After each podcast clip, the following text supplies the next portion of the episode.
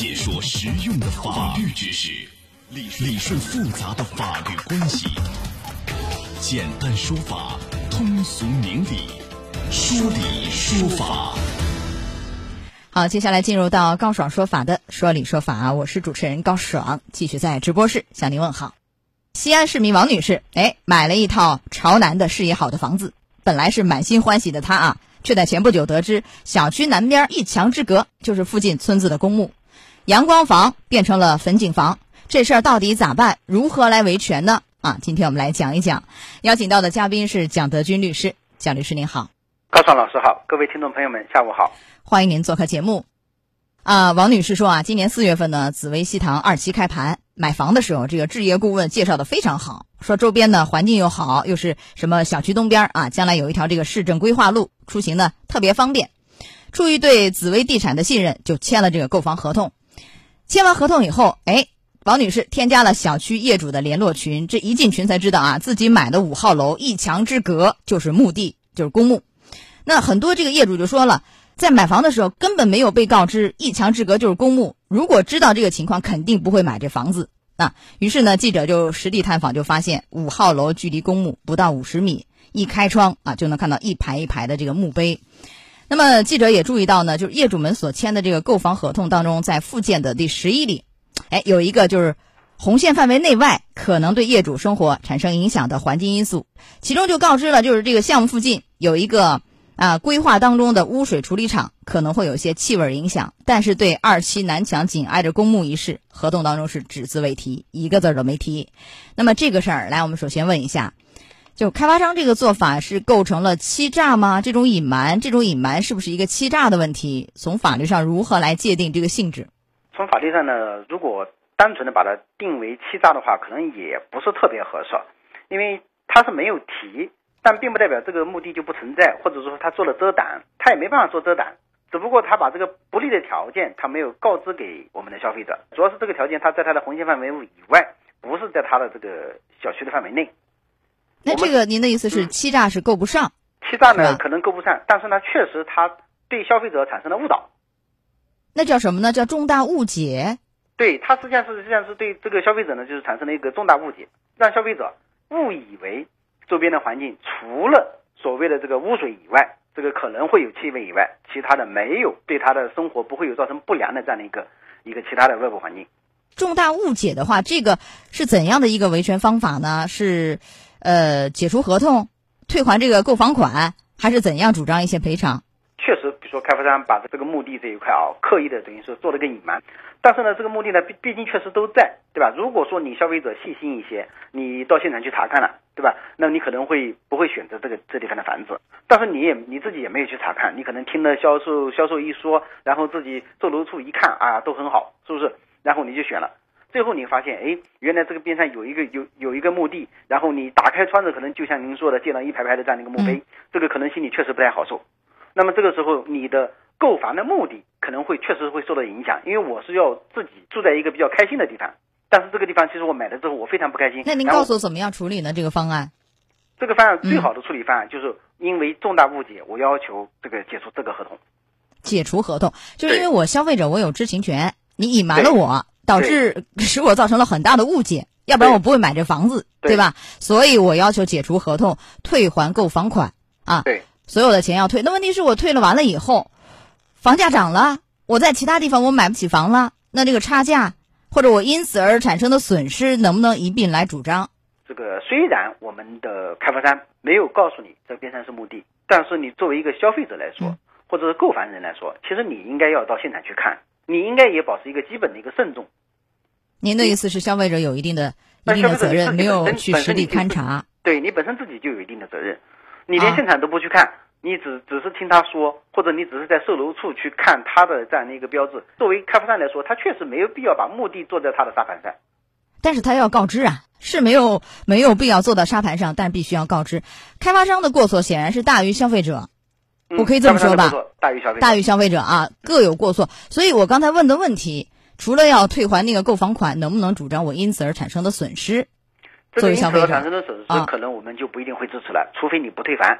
你不退房，你要求就是说，因为我买的这个这个木地房，那么我可能法院不支持你退房的情况下，那我可能会支持你要求开发商给你一定的相应补偿，因为你确实你所买到本来是一个正常的房子，但是现在变成了一个就跟墓地相邻近的一个房子。这个补偿是什么性质呢？如果说我不要求退房，我还住这儿啊，你给我补偿，那这个补偿是精神损害抚慰金的性质，还是说什么样的一个补偿？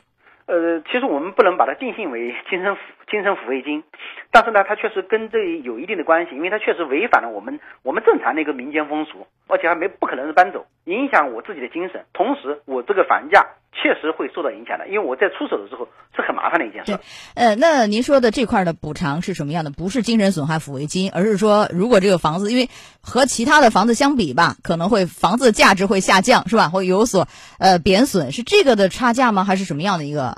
损失啊，对，实际上我们在法律上可能就给他的是什么呢？就是相当于你在二次出手的时候，可能会对你造成的一个不便，甚至说在你买这个房子的时候，你这个房子本来就应该以一个低价销售，你不应该卖这么高价啊。你然后实际上就相当于一个价值贬损方面的，我要求开发商降低它的价格来给你的补偿。好，这是贬损方面，就是两个方案吧。第一个，我要求可以退房。啊，呃，当初花多少钱退回来，这是一个；还有不退房给相应的这个补偿，补偿也就是呃价值贬损这部分吧。两个方案，对，还有一个这事儿有没有涉及到，比如说虚假宣传的问题？因为欺诈您说够不上，虚假宣传有没有呢？跟这个业主说，嗯，旁边是什么规划的道路怎样非常好，遍地，一开窗就是坟地，呃，那你这个这个虚假宣传有没有？就我们想问一下，有没有这样的问题？甚至是有没有一个行政处罚的手段？就是你开发商，你想怎么说怎么说，有没有相关的职能部门，哎，对他这样的行为进行一个处罚什么的，有没有？消费者可以到我们的市场监督部门去投诉，投诉开发商什么呢？因为正常情况下，你发布房源广告，其实你要对你的规划当中，交通啊、商业啊、文化教育啊，甚至其他的这些市政条件，你实际上都应该要公示的。但是呢，我们这个开发商，他把这一个重要的一个公募，他把它隐瞒了，也就是说，他对消费者产生了这样一种。宣传上的一种误导，那么根据我们的广告法来说的话，由市场监督部门根据这个具体情节来对他们进行处罚。那这个行为是什么行为？就是呃，市场监管部门处罚这个开发商，怎么来界定开发商的行为？他不是欺诈，是否是虚假宣传，或者是引人误导？这个事那处罚的是针对是哪一个问题？罚是怎么罚？上限，比如罚款能罚多少？或者是有没有其他更严的一些手段？他应该是实际上是对这个房子的情况啊做了一个误导宣传，误导宣传和虚假宣传一回事吗？不是一回事儿，那不完全一回事，啊，不完全一回事儿。对，那你像您说的这个误导性的宣传啊，这个处罚是怎么处罚呢？因为我们知道有虚假宣传处罚，误导宣传也是有处罚，对，罚是怎么罚？他是可以责令停止发布广告，并且呢是处呃就是广告费用一倍以上三倍以下罚款。最高呢是可以处到二十万以上一百万以下的罚款，甚至可以吊销他的营业执照。最高就是一百万的罚款，可以吊销营业执照。对，并且可以一年内不允许他发布广告。啊，一年内不允许再发广告。对，这是一个行政处罚的手段，其他就没有了，是吧？对对对。好，我们讲了一个是处罚，一个是业主怎样去维权。这个事儿其实虽然说很让人受不了，但是呢，也给我们的业主很多反思。就像您说的。前期真的是应该去看一看，不要听开发商说的，哎呀怎么好怎么好，一定要实地去探访查一查。这个您给大家的讲讲这块的反思提示。我们是希望呢，就是消费者在购房的时候，在白天去看看，晚上去看看，工作日去看看，周末去看看，也可以和当地人再去聊一聊，这样才能够不会受上当受骗。啊，这个还要区分白天晚上还不一样，包括周末和平时有也有说法是吧？去看一看。对对。啊，有什么说法吗？哎，白天晚上有些时候，它白天虽然热闹，但是晚上很很荒凉。对吧？工作日的时候可能会有人，但是到了周周末的时候，可能也又是又是一个很荒凉的情况。所以要综合各方面去考察一下。呃，如果说像这个案件里，比如消费者已经去做了考察，可能很好的规避这样的问题，是吧？对。或者在其他一些案件里，如果我们尽到了一定的注意义务，那甚至还可以主张更多。但是这个案件就没有办法主张其他的一些赔偿了，只是退房，就差别就在这儿了啊。对。好，来到这儿结束我们的说理说法，稍事休息，马上进入到维权法宝。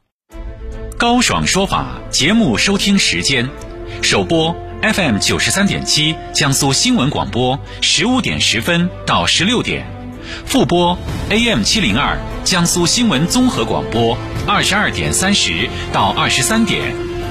想咨询法律问题和主持人高爽互动，请下载大蓝鲸 APP 到高爽的朋友圈。节目微信公众号“高爽说法”，网络收听方式：江苏广播网三 w 点 vojs 点 cn。智能手机下载大蓝鲸 APP 或蜻蜓、喜马拉雅等，搜索“高爽说法”，可随时收听。